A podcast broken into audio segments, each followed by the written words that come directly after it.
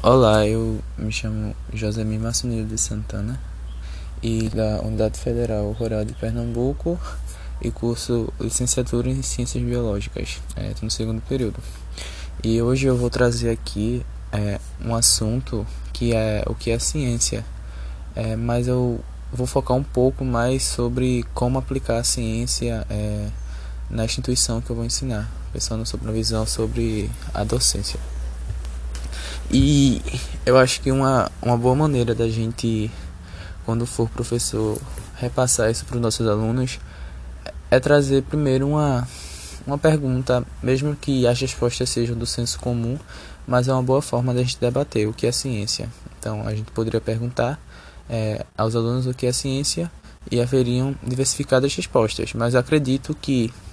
uma das maiores respostas, a maioria das respostas que haveriam seriam que dependendo também da série, né? Alguns não vão saber, mas acredito que seria que a ciência é uma coisa que precisa ser testada, comprovada, é, observada e tem que ter resultados, tem que ter o teste, a comprovação por meio disso. E a gente precisa, como professor, desvincular esse pensamento é, sobre os alunos e dizer que é, a ciência ela não vai agir de uma forma determinista e nem sobre uma única, uma única fórmula. É, ela precisa sim ser, como se diz, testada, observada, comprovada, mas não necessariamente sempre, porque existem algumas situações que não tem como replicar ou reproduzir o experimento que nós temos como hipótese, que no caso um exemplo seria é, o Big Bang que não tem como a gente reproduzir isso em laboratórios. Outra coisa também que temos que desvincular ou é, ensinar mesmo é que a ciência lá tem que ser observada, mas não necessariamente de um aspecto físico. É, exemplo, eu não preciso estar tá, é, observando a velocidade de um carro, tendo ele vista. Eu posso, com base em outras teorias, com outros, é, é, outras áreas de conhecimento, formular uma, uma hipótese sobre, sobre aquele assunto. E a partir disso, é, na sala de aula eu poderia gerar uma, um debate sobre, sobre essa ciência. E eu acho que também seria bom, é, bom pensar e fazer correlação com outras áreas do conhecimento. É, como exemplo, é, tem, temos a sociologia, temos a filosofia, e falar qual a diferença de cada um e como cada uma se correlaciona. É, como exemplo, a ciência, né, como uma forma mais empirística, é, como se, assim dizendo, né? E a filosofia, também explicar um pouco do conceito da filosofia, que antes é, ela eram hipóteses e teorias que não precisavam ser contestadas. E a filosofia ela veio justamente com esse propósito de questionar essas hipóteses, teorias que, principalmente, é, a elite ela ordenava nas classes e, e vinham questionar. E é daí que a gente tem o conceito de ciência como uma forma da gente comprovar e testar aquilo. É, a gente também pode fazer um, de uma forma dinâmica tentar ensinar e colocar na cabecinha ou na cabeça da, das pessoas que vamos, é, vamos ensinar transformar de forma prática. Por exemplo, eu acho que é mais fácil um aluno aprender determinado conceito, determinada assunto da matéria, se ele se interessar por aquilo. É, então, como é que a gente faz para que um aluno se interesse por aquilo? É uma pergunta que ela tem vastas, vastas respostas a gente pode fazer brincadeiras na sala de aula, a gente pode fazer seminários, trabalhos que façam com que um aluno veja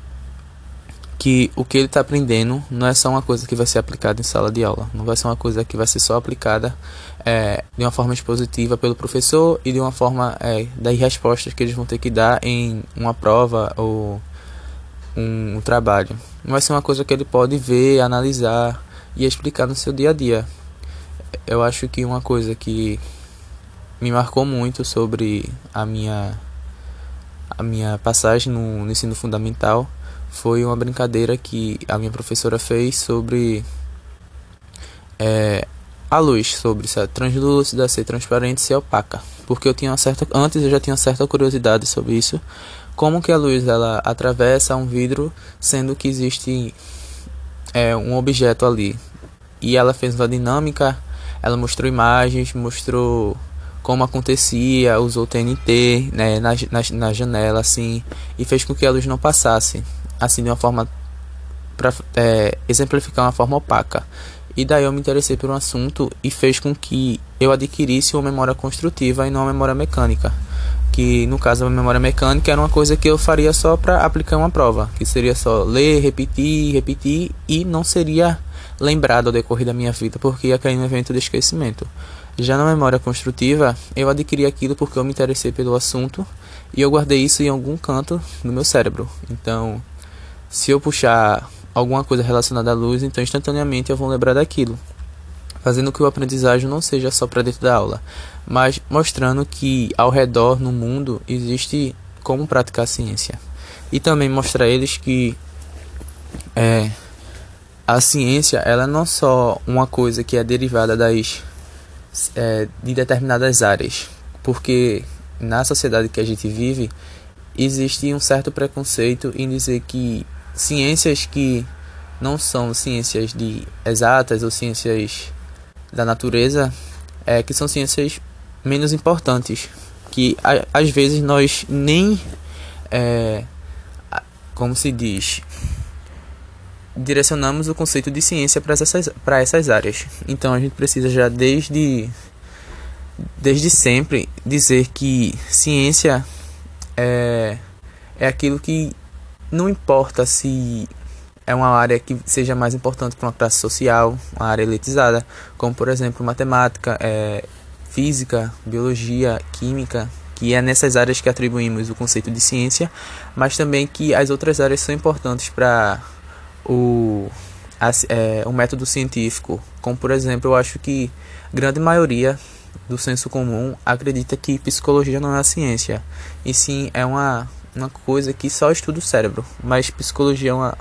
tem uma amplidade de conceitos, uma amplidade de assuntos que precisam de hipóteses, teorias que são do método científico. E precisamos fazer é, essa interligação desde cedo para que não haja esse preconceito ou essa forma de rebaixar as outras áreas. E também mostrar que a sociedade em si, ela é ela é repleta de ciências que a, a sociedade, como a cultura, como a política, como a economia, ela tem base também científica.